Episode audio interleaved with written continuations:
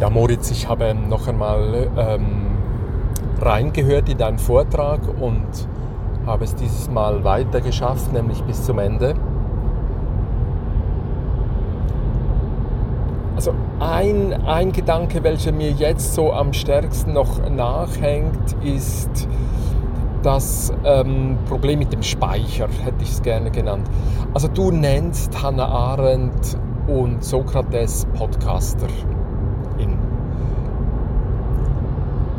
Und das ist ja vielleicht einfach eine, eine äh, ja, ein, der Versuch, diesen Anwesenden, diesen Zuhörenden, diesen da in, in den Reihen brav hockenden, lauschenden, so ein bisschen ähm, ja, eine Aufwertung zu geben und so, aber äh, ich finde es natürlich nicht akkurat, das Selbstgespräch von Hannah Arendt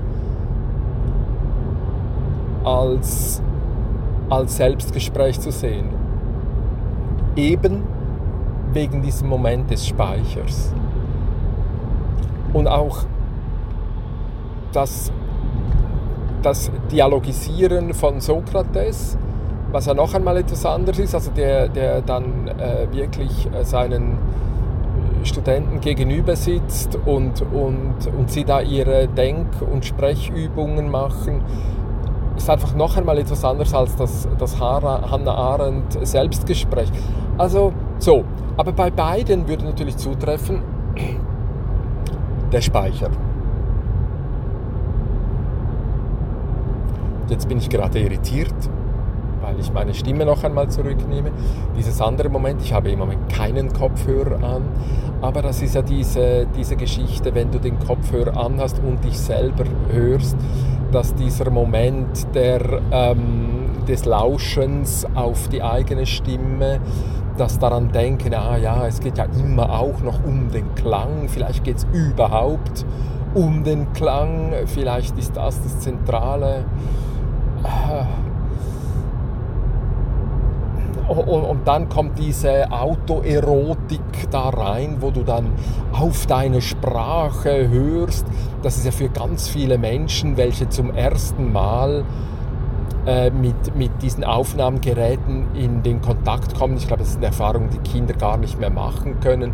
Ich mag mich noch sehr, sehr gut daran erinnern, wie, wie ich zum ersten Mal meine Stimme gehört habe. Ich echt Mühe hatte damit, die anzunehmen als meine Stimme und ja, diese Dinge. Also gut, noch einmal, ähm, äh, wo war ich?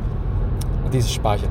Du machst ganz am Ende des Vortrags zweimal, ähm, versuchst du eine, eine Datei, suchst du eine Datei und einmal sagst du aufrufen und einmal sagst du, glaube ich, ähm, die Datei ähm, kann man auf dieser oder jener Seite abrufen oder umgekehrt. Auf jeden Fall, es geht um Auf- und Abrufen. Und das fand ich extrem spannend, weil ich den Eindruck hatte, genau das ist eben dieser Speicher. Im, das Selbstgespräch der Hannah Arendt kennt diesen Moment vom Auf- und wieder Abrufen, dieses, dieses, dieses Heran holen und, und wieder. So, also ich glaube, dieses Speicherproblem, ich glaube, du hast nicht ein einziges Mal über, über Speichern gesprochen. Das erscheint mir jetzt so ein, ein, ein Loch zu sein, was auffällt. Und und mich nervös macht. Warum dir das gelingt, den Moment des Speicherns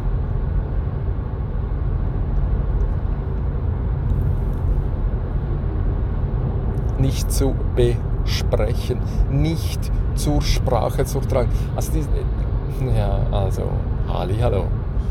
Ähm, ja, da wäre noch anderes, aber schau mal bis hierher. Ja?